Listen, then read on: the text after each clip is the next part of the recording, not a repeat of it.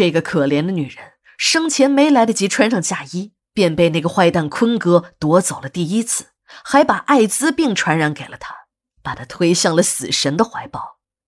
英子怎么也不会想到，自己死后会有这样的遭遇。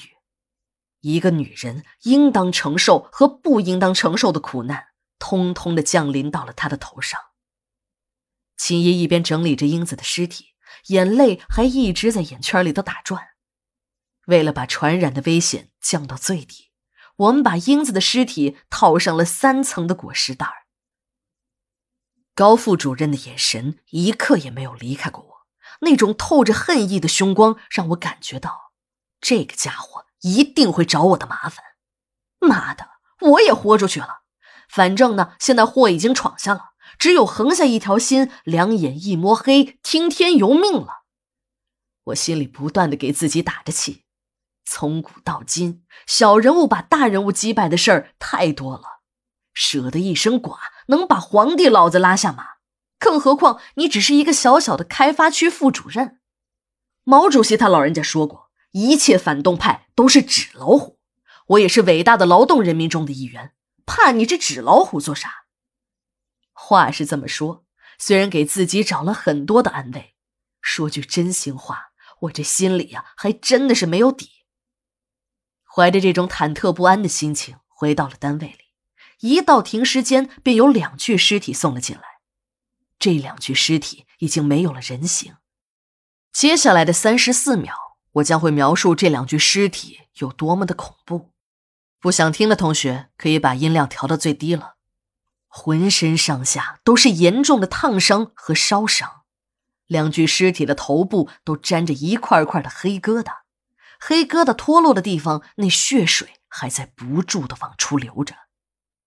两具尸体的衣服上都是大大小小的窟窿，窟窿的边缘挂着一些灰烬，有明显被火烧过的痕迹。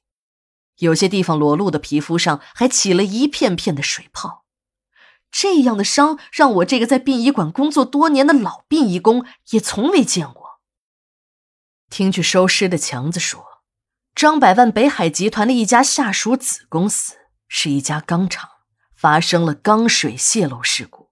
一吊斗高温融化的钢水在通过车间顶部的高空滑道时，钢索断裂，钢水从高空倾泻而下。值班的两名工人来不及躲避，被飞溅的钢水浇个正着。还好，事故发生时是在清晨。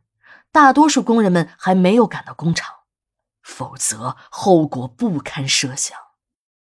这时的张百万正在赶往公安局闹事的路上，一心为自己的儿子张勇讨说法的张百万，一听钢厂的厂长汇报说发生了事故，还死了人，张百万就一句话：“死人没事不是有保险吗？应该走什么程序就走什么程序。”反正那些工人都是乡下招来的农民工，赔几个钱，人一收，打发他们走人。张百万在生意场上摸爬滚打了多年，又有着丰富的官场经验，对付这样的事儿那已是熟门熟路了。在他张百万的心里，只有他儿子张勇死了才叫人命关天，公安局一定要全力处理。他手下的工人的命连只蚂蚁都不如，死了就死了。找他闹事儿的那叫胡搅蛮缠，蓄意破坏生产。不一会儿，两个得到消息的工人家属们都哭喊着来到了停尸间。这两个人是同村出来打工的，还是堂兄弟。堂哥一直在张百万的钢厂做事。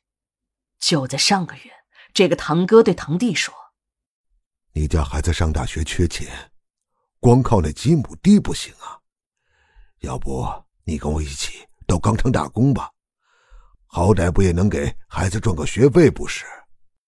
正为孩子高额学费发愁的堂弟，一听有了来钱的道便兴高采烈的随着堂哥来到了钢厂。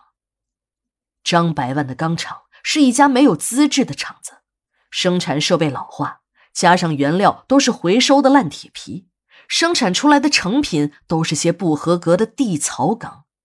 这些个密度和硬度都不合格的地槽钢被制造成了建筑用的钢筋，由于价格便宜，销售市场也异常的火爆。张百万呢，只知道乐呵呵的数钱。只要厂长一和他汇报厂子的安全隐患，他都会大发脾气。